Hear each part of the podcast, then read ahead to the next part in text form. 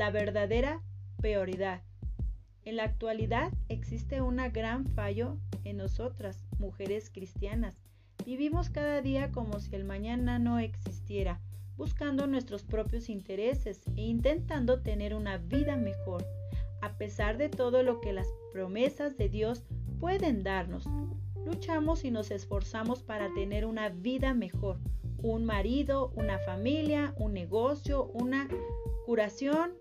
Aún así nos olvidamos de cuidar la única parte de nuestra vida que dura para siempre, la vida espiritual.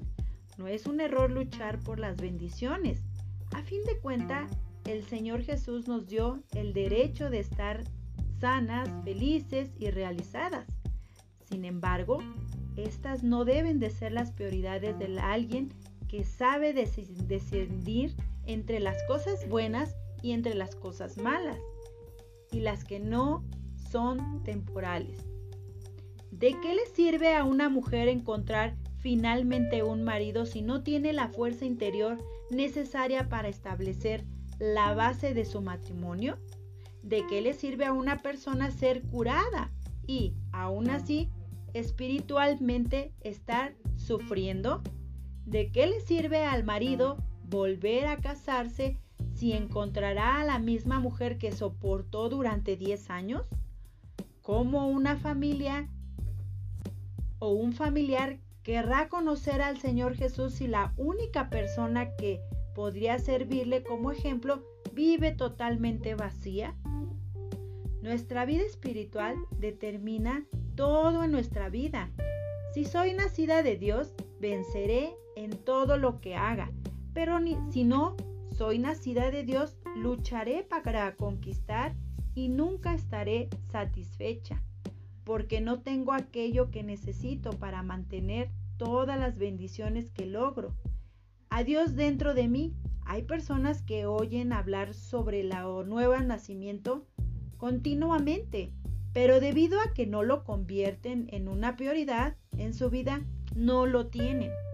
La mujer sabia sabe cómo priorizar las cosas en su vida, es decir, sabe organizar sus tareas de acuerdo a su importancia u organización.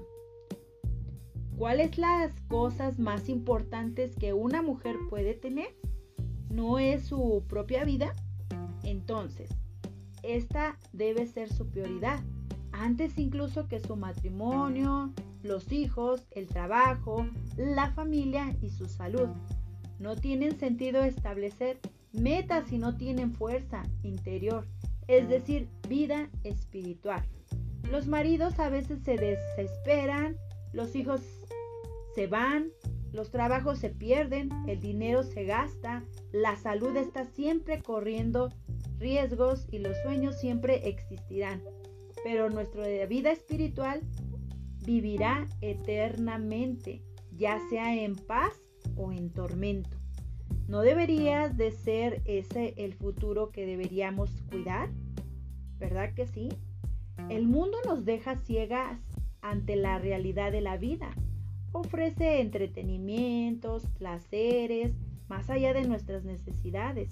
Y nosotras nos sentimos incluso sofocadas por sus fuentes y trayectos y hermosos colores, ¿verdad? Y muy, muy, muy eh, atrayentes, ¿verdad?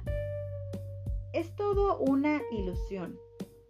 Todas las películas que ves, toda la música que oyes, todos los artistas a los que aplaudes, por detrás de las cámaras y del gran maquillaje hay una alma que está perdida, un espíritu vacío, completamente ignorante respecto al verdadero sentido de la vida.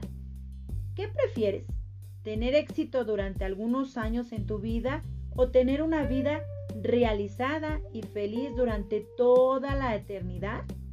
Tú decides. Así que mujercita virtuosa, en este momento yo vengo a decirte que te pongas a alimentar de ese alimento espiritual que solamente Dios te lo da, ya que aprendimos que en esta vida lo más importante es cuidar de nuestra vida espiritual.